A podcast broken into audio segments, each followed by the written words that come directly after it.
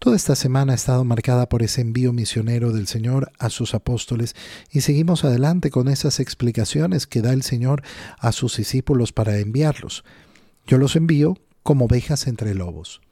No los envío a una misión fácil, pero además no los envío con las mismas condiciones del mundo. Yo les envío, los envío con otra condición. Ah, no, es que yo tengo que ser como el mundo. No. En el mundo hay lobos. Y tú tendrás que presentarte en medio de ellos como corderos. Eso sí, sean precavidos como las serpientes y sencillos como las palomas. Precavidos, precavidos siempre, siempre con los ojos abiertos, siempre mirando, siempre atentos. No, no, no son los misioneros, no son los enviados del Señor los giles. No, no, no. El cristiano no puede ser un gil. No. El cristiano tiene que ser precavido. Ay, es que no vi. Ay, es que no me di cuenta. Ay, es que... Mm, no, ese no es el enviado del Señor. El enviado del Señor es atento, mira, mira, analiza, profundiza, comprende la realidad. Comprende la realidad para poder moverse en medio de ella, en medio del mundo. Precavidos como las serpientes, es decir, con astucia, pero con la sencillez en el corazón. ¿Qué significa la sencillez? La sencillez nace de cuál es el, mi objetivo en la vida. ¿Qué quiero yo en la vida? Ay, yo quiero en la vida no sé qué y no sé cuánto. Yo quiero llegar al cielo. Punto. Ay, así es sencillo. Así es sencillo, no, nada más. Quiero llegar al cielo. No me interesa si voy a estar en este mundo cinco años o voy a estar en este mundo sin 90 años. Quiero llegar al cielo. Así de sencilla es mi existencia.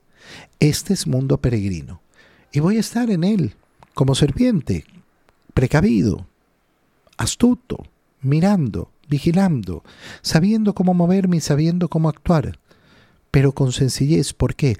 Porque mis objetivos nunca son rebuscados. Es que yo busco obtener no sé qué y busco obtener no sé cuánto y busco llegar por acá. Busco llegar al cielo y todo lo que hago es para eso, para llegar al cielo. Cuídense de la gente. Cuídense cuídense de la gente. Claro, tenemos que estar vigilantes, nos ha dicho el Señor que estemos precavidos. Nos ha dicho que nos manda como ovejas en medio de lobos. Y yo tengo que saber que hay lobos. Oye, qué impresionante es ver cuando la gente es incapaz de darse cuenta de el peligro en el que se mete.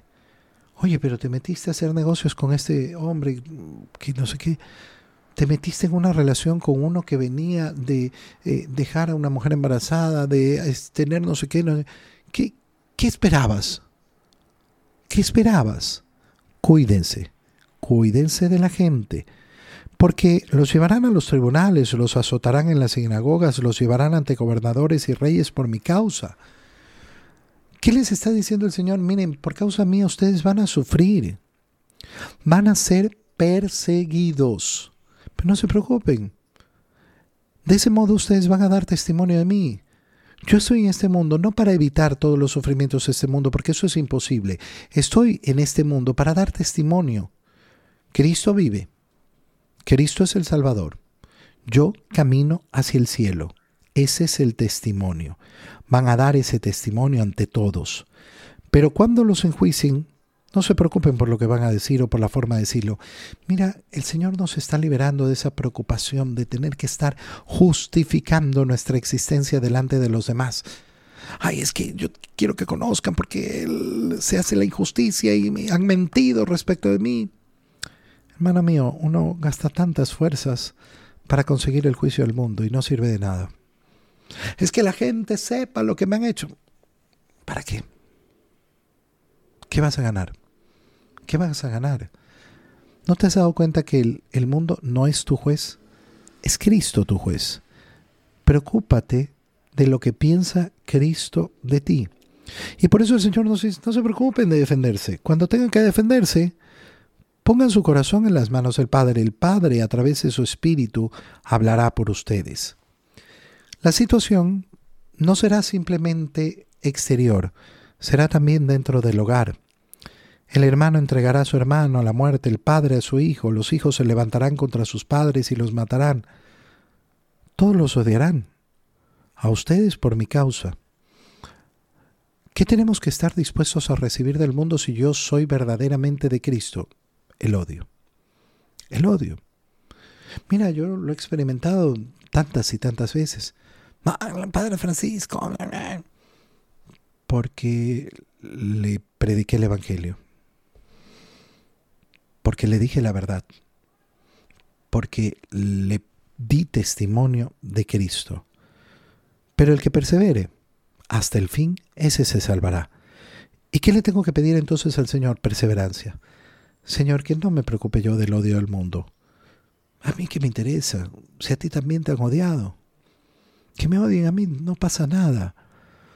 Y tampoco ando buscando el amor del mundo. Ay, es que yo necesito que todos me amen. No, yo necesito el amor de Dios y ese lo tengo. Lo hemos visto en la primera lectura, tengo que aceptarlo, tengo que vivirlo. Cuando los persiguen en una ciudad, huyan a otra. No se pero es que el mundo no acepta. Pues, tranquilo, sigue predicando. ¿Qué dice el Señor? Yo les aseguro que no, les no alcanzarán a recorrer todas las ciudades de Israel antes de que venga el Hijo del Hombre. Qué frase más extraña, porque uno podría decir, bueno, ya recorrieron todas las ciudades de Israel. ¿A qué se refiere el Señor? Que la labor evangelizadora nunca termina hasta la venida del Señor. Siempre tendremos trabajo. ¿Cuándo podemos decir, el mundo ha sido evangelizado? Siempre tenemos que volver a lo mismo. Siempre tenemos que volver al kerigma, al primer anuncio, al anuncio de la palabra, al anuncio del verbo encarnado, que es nuestro Salvador. Y siempre vamos a estar volviendo a lo mismo, a la misma predicación.